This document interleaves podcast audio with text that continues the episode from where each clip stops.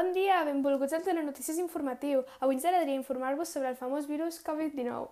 Parlarem una mica del seu origen, les conseqüències que està portant i que portarà. També comentarem les fases de la desescalada que ha ordenat fer el govern i sobre l'economia. Aquest virus no només ens porta coses dolentes, per exemple, el medi ambient està tenint unes millores increïbles i ens agradaria explicar-vos-les. Serà un programa molt interessant per explicar la situació actual i passar l'estona, però primer la meva companya Martina us parlarà del príncep dels poetes. Mercedes-Benz, la teva companyia de cotxes de confiança. Ara més que mai ens teniu pel que necessiteu. Qualsevol inconvenient que tingueu, truqueu al 985 i ens presentem a l'instant on tinguis el teu vehicle, per fer el que faci falta sempre amb les millors mesures de seguretat. Mercedes-Benz.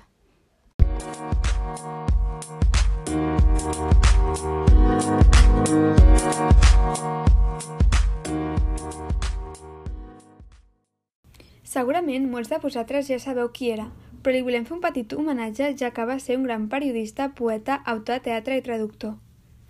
Josep Carné i Puig-Oriol va néixer el 9 de febrer de 1884 a Barcelona i va morir el 4 de juny del 1970 a Brussel·les, a l'edat de 86 anys. Els seus pares eren Sebastià Carné i Marina Puig-Oriol. Va néixer en un matrimoni de classe mitjana. Per aquest motiu va poder anar a l'escola. Tot i que li posava bastant interès en aprendre, en ciències estava clar que la seva passió eren les lletres. Amb tan sols 12 anys ja enviava escrits a la revista L'Oraneta. El 1897 entrà a la Universitat de Barcelona, on va començar dues carreres universitàries. Dos anys després, amb 15 anys, va guanyar el Premi Literari als Jocs Florals de Barcelona i dos anys més tard es va llicenciar en Dret. Eh, més tard, al cap de dos anys, ho va fer en Filosofia i Lletres. Carné era, un, era molt jove i tenia molta capacitat de treball, ja que al mateix temps dirigia la revista literària Catalunya i va començar a col·laborar amb la veu de Catalunya com a periodista polític. Fins al 1921 es guanyava la vida escrivint. Gairebé publicava un llibre per any. Carné, a principi del segle XX, era un home molt popular a qui es coneixia amb el sobrenom de príncep dels poetes. Soc Paula Ferrer i comencem! El famós coronavirus de Covid-19. El virus va originar a una ciutat anomenada Wuhan, Xina, i va començar a mitjans de desembre de 2019. S'havia estès per tot el món, i avui hi ha més de 2.319.066 casos confirmats a tot el món, cosa que ens porta a la situació en la qual el govern ha de prendre mesures molt dràstiques per evitar la propagació del virus i per tant que el sistema sanitari no es col·lapsi.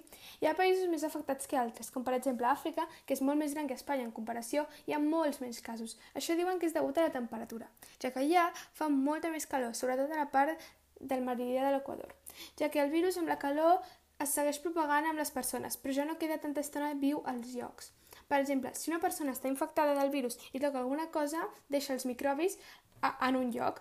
A, l'hivern es quedarien entre 2-3 dies, però a l'estiu, amb la pujada de les temperatures, els microbis estarien unes poques hores aproximadament. O sigui que si una persona toca aquell lloc infectat al fer calor, hi ha menys probabilitats de que agafi el virus d'aquella manera. La solució trobada aquest problema és el confinament, efectiu perquè la gent no es trobés amb altra. Només els serveis més importants, com ara hospitals i supermercats, continuen funcionant, ja que són essencials. Per poder protegir-nos del virus cal dur una mascareta i es recomana portar guants. I a l'arribada a casa és molt important rentar-se les mans, així com ens indiquen els experts, ja que d'aquesta manera és possible que matis el virus de les nostres mans. El més important ara és quedar-se a casa, seguir les instruccions del metge perquè puguis tornar a la normalitat el més aviat possible. Per poder tornar a la normalitat utilitzarem un mètode que és el desconfinament consisteix en quatre fases. A cada una d'elles es permet fer coses diferents, cada vegada més coses.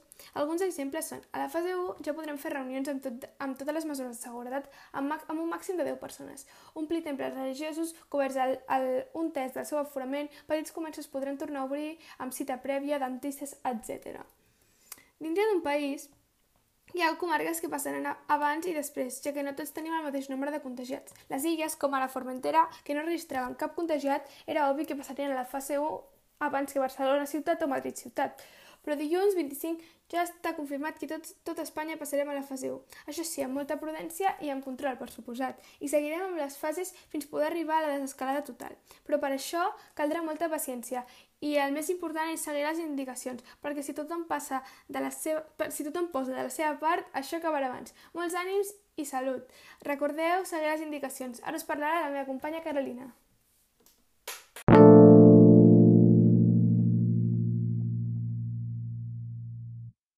Avui en dia l'economia ha sigut molt afectada per culpa del Covid-19, encara que hi ha hagut parts bones, però la majoria són dolentes.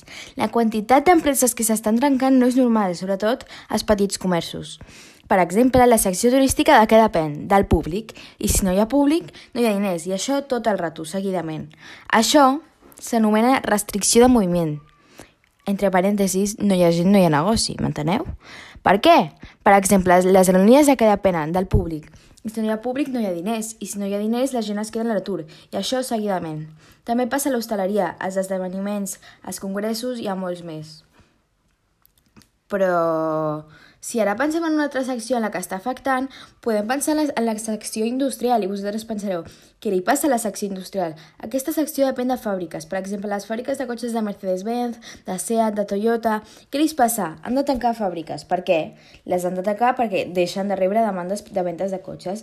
Llavors, si tanquen fàbriques, què generen? Generen atur per molta gent. En conclusió, generen crisis i un atur d'ingressos no només per als empleats, sinó per al cap, o sigui, el que mana de cada empresa.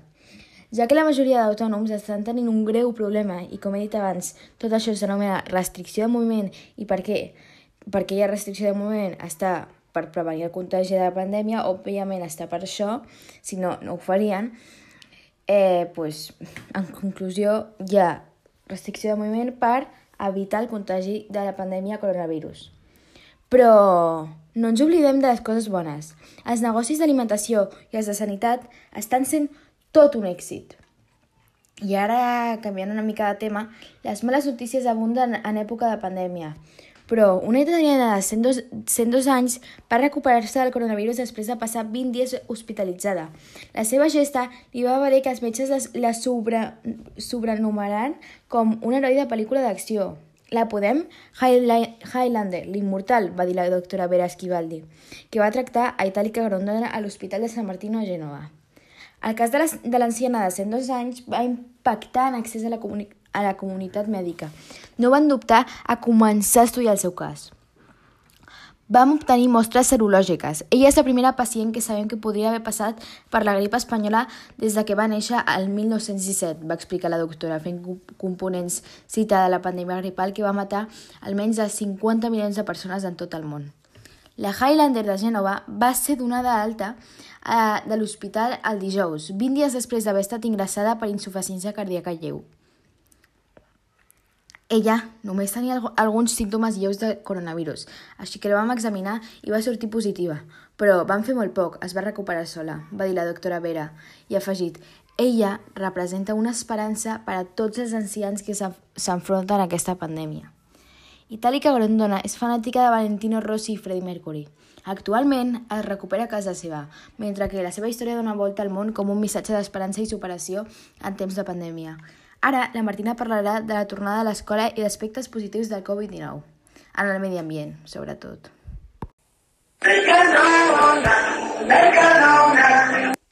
Des de l'equip de Mercadona us desitgem un bon confinament, però el més important són les mesures de seguretat, ja que aquí les estem complint més que mai. Tenim un menú penjat a la nostra web eh, www.mercadona.es amb els plats més exquisits de la nostra cuina, ja fets. Podeu demanar-los via Globo o trucant-nos al 987 564 399 i us els portarem a casa. Doncs sí, moltes gràcies, Carolina.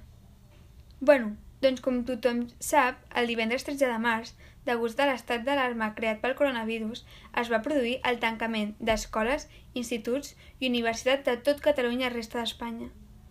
Degut a aquesta circumstància excepcional, que ja porta més de dos mesos, tant professorat com l'alumnat es veuen obligats a canviar el procés d'ensenyament i aprenentatge adaptant-se a fer les classes virtualment. Això no ha estat fàcil, ni es va poder fer des del primer dia. D'entrada, els sistemes educatius van haver d'activar plataformes digitals per tal de que els alumnes poguessin seguir les classes de manera virtual, entregar-hi tasques i fins i tot fer exàmens. D'altra banda, les famílies també s'han hagut d'adaptar per tal que els seus fills tinguessin ordenadors i connexió a internet per poder dur a terme les seves feines. Però, de seguida, van aparèixer les desigualtats per motius econòmics, ja que hi ha moltes famílies que no poden permetre el material necessari per realitzar les tasques proposades pels mestres ni assistir a les trucades virtuals explicant contingut. Però també és cert que tant entitats com el mateix govern han pres mesures per tal d'eliminar aquestes diferències que tothom i que tothom tingués a les mateixes oportunitats. Han fet tot el possible perquè tothom pugui aprendre amb igualtat de condicions i ningú s'enredeixi per aquest motiu. Ara, professors, alumnes i pares es pregunten quan i com podran tornar a les escoles als nens. Realment, ningú pot assegurar quan tornaran ni amb quines condicions, ja que s'ha de veure com evoluciona el virus. Però aquest curs ja es dona per acabat. En un principi, els alumnes tornaran a l'escola a partir de setembre, però fins que no es trobi una vacuna contra el virus, a les aules no podran assistir més de 15 alumnes. L'entrada a l'escola l'haurà de fer haurà de ser progressiva i amb mesures d'higiene molt estrictes. Entitats com l'OMS o UNICEF ja han proposat algunes propostes com els centres hauran de fer els tests a, tots, a totes aquelles persones que entrin al centre, alumnes, professorat, personal de neteja... S'hauran de desinfectar els centres més d'un cop al dia. Serà obligatori que tothom porti les mascaretes. El centre haurà de proporcionar desinfectant S'hauran de fer xerrades i campanyes d'informació d'higiene i com evitar el Covid-19. Els alumnes que hagin estat en qualsevol lloc de risc hauran d'estar 14 dies en quarantena i un cop passats aquests dies hauran de fer-se la prova. Les aules hauran de tenir una separació les taules hauran de tenir una separació de dos metres entre elles i altres mesures que també s'estan valorant. Per una altra banda, els pedagogs diuen que en aquests moments el més important no és tant el contingut, sinó acompanyar emocionalment tots els alumnes, ja que després d'estar tant de temps tancats a casa poden patir alguna seqüela emocional. A més, molts d'ells també hauran patit alguna pèrdua d'algun familiar o amic. L'estat d'alarma decretat mundialment pel Covid-19 ha provocat un descens de l'activitat humana, carrers buits, indústries tancades, oficines desocupades, carreteres i aeroports sense funcionar. L'activitat empresarial també ha quedat afectada per aquesta pandèmia. Però, tot i el gran mal que ens està deixant aquesta pandèmia mundial, algun, alguna cosa ha millorat. El fet de que la gent es quedi a casa per tal de frenar el contagi, les fàbriques estiguin tancades, o els cotxes no circulin fa que el planeta estigui rebent aquest canvi de manera molt positiva. Per exemple, la capa d'ozó s'està recuperant. La capa d'ozó és una capa molt fràgil que serveix com a protector de l'estratosfera. És molt important que no es trenqui, perquè protegeix els animals, la vegetació i els humans. Un altre dels efectes positius del confinament és que ha disminuït considerablement els nivells de pol·lució. Per exemple, a Madrid, els nivells de diòxid de nitrogen han decaigut al 60%. Feia 19 anys que no es veien unes xifres tan extraordinàries. Els animals també han pogut gaudir el nostre confinament. Aquests dies, més que mai, hem pogut sentir els ocells i hem pogut veure animals a prop de casa nostra que feia molt de temps que no veiem. Hem vist bastants animals apropant-se a les ciutats i a les, i a les costes. A Barcelona, per exemple, s'han vist bastants porcs senglars passejant per la ciutat. O a la Costa Brava s'han vist dofins i les platges més netes que mai. hi ha hagut una gran disminució de tràfic il·legal de fauna salvatge, especialment a la Xina. Aquí utilitzen espècies considerades exòtiques per la cuina i medicina tradicional. En definitiva, està clar que els efectes d'aquesta pandèmia estan sent devastadors i no sabem fins on arribaran ni quan acabarà tot, tot això. Intuïm que poden haver-hi rebrots, inclús poden aparèixer nous virus. El que sí que tenim clar és que alguna cosa haurà de canviar de manera permanent a les nostres vides. Potser ara serem més capaços de valorar el nostre entorn i ens hem de plantejar noves maneres de viure per cuidar més el nostre món. Més treball des de casa, menys desplaçament innecessari amb cotxes, menys viatges, més reciclatge... Segurament, si cuidem més el nostre medi, ell ens cuidarà més a nosaltres. Hem de tenir un consum més responsable i de proximitat. Però també hem de tenir clar que som altament vulnerables i hem d'estar preparats per afrontar i combatre situacions catastròfiques com riuades, huracans, terratrèmols i virus desconeguts que ens ataquen a nivell mundial. Finalment, estic convençuda que tots nosaltres estem trobant a faltar més que mai les sortides amb els amics, els dimarts amb, amb famílies, els aperitius, les abraçades, les xerrades a cara a cara, les visites als avis, l'esport en equip. Segur que a poc a poc tornarà i a partir d'ara podrem valorar molt més aquestes petites coses que sense que fossin del tot conscients ens proporcionen felicitat.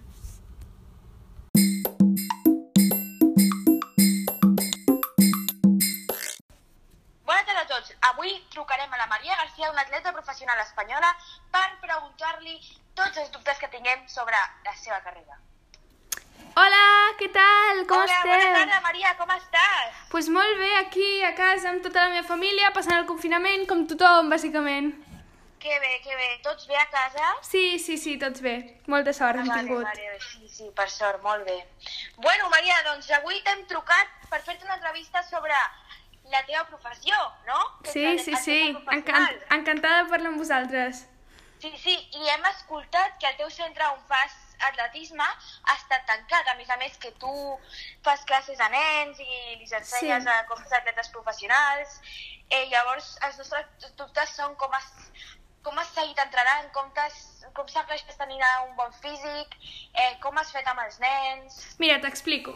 Eh, doncs des del primer dia que van ficar el confinament, doncs el meu centre va tancar, igual que tots els altres centres, així que bàsicament el que vaig fer a mi mateixa, ja que jo m'estic preparant per fer una cursa molt important, eh, vaig seguir fent físic a casa, doncs eh, els primers dies pues, corria a, a lo llarg, de, al llarg del, del meu passadís o, o feia unes taules d'exercicis que em deia el meu entrenador.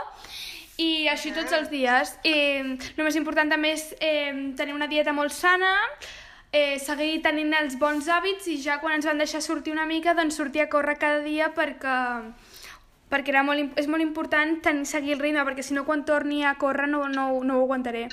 I amb els nens, doncs el que vaig fer és que mm, els vaig marcar una sèrie de rutines i de classes que tindrien que fer amb mi, i, i bueno, ells anaven seguint i fèiem una, una conferència eh, un cop a la setmana o cada dues per seguir-los motivant i que no es desanimessin que, que també tenien problemes a casa i coses i així doncs els animava una mica i passaven una mica l'estona i no s'avorrien tant. Ah, d'acord, d'acord. I amb quina freqüència has estat fent esport tu mateix a casa mentre no podíeu sortir a córrer ni a fer ni anar amb bici? Mira, jo faig eh, les meves tables que tinc eh, fetes pel meu entrenador, les faig un cop al dia. Eh, trigo doncs una hora o així. Ja m'ocupa una Sí, mica del és- matí i se'm fa més curt el dia. Sí, o sigui que ets freqüent cada dia, no? Sí, sí, sí. Això és molt Però no hi ha important. algun dia que descanses? Eh, bueno, els caps de setmana m'ho prenc una mica més light, però, però també ho faig. És important, en, en l'esport i en la professionalitat és molt important tenir constància perquè si no eh, perds. Clar, clar, clar. I tu has menjat igual que abans o has tingut algun tipus de depressió? Bueno, depressió no, però has menjat pitjor que abans? Mira, Eh, t'explico. has sentit un canvi físic eh, dolent o bo? Clar.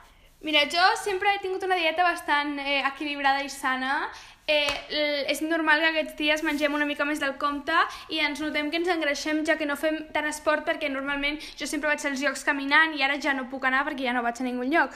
Així que Clar, clar. la, eh, em noto que eh, no noto que hagi agafat pes ja que segueixo a fent una dieta sana i esport, l'únic que sí que hi ha dies que, com els caps de setmana que fem diners una miqueta més especials, però també és sa menjar coses així, o sigui, tampoc hi ha que obsessionar-se amb, amb, amb l'esport i el físic, és, també està bé descansar, és molt important el descans per l'esport i si un dia et vols menjar, doncs, jo què sé, una crepe de xocolata, te la menges i sense cap problema, ja la cremaràs el dia següent i intento menjar verdura un cop al dia que això és molt important. I fruita i molt moltes preses de fruita i molta aigua.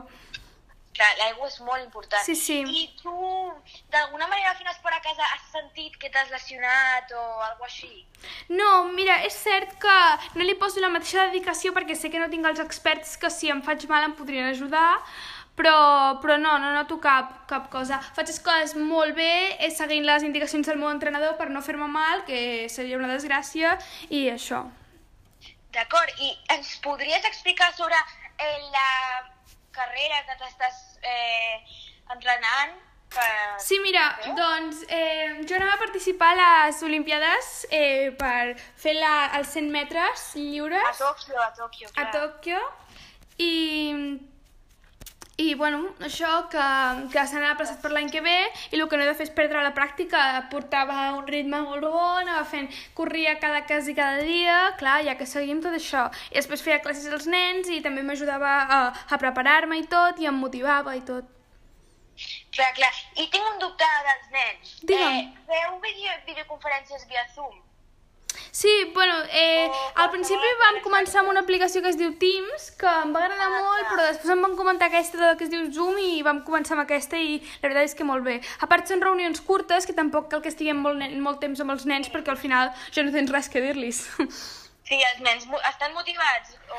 Sí, mira, a veure, és, és normal que amb aquesta situació, a part de l'escola, que estan tenint bastants eh, problemes i treballs i coses, i, i les classes online tampoc els hi vull treure molt temps, saps? I, i bueno, però sí, estan motivats, els hi fa molta il·lusió tornar i ja tots ens agradarà tornar a la normalitat d'una vegada. Ah, d'acord, d'acord. I com feu per els preus de les classes dels nens, els entrenaments? Són igual que abans, a meitat de preu? Mira, Eh, t'explico. Hem, hem, fet una, hem rebaixat el preu a la meitat ja que ja les classes ja no són presencials i no és normal que cobri, o sigui, que, que, que, que paguin el mateix per un servei mínim, saps? Però Clar, clar. és cosa que tots, tots els entrenadors hauran de baixar el preu ara mateix perquè en aquesta situació tots estem malament, ells i nosaltres, així que ja que ser empàtics i posar-se en la pell dels altres. D'acord, Maria, doncs moltes gràcies. Fins aquí arriba l'entrevista. Que et vagi molt bé amb la teva carrera d'atleta professional, que segur, segur que t'anirà superbé a les Olimpiades 2021. I bueno, doncs un petó molt fort a tots eh, i que ho passiu molt bé i que estiguin tots eh, molt saludables. Doncs pues moltes gràcies, un plaer parlar amb vosaltres. Fins un altre dia. Igualment, adeu. Adeu, adeu.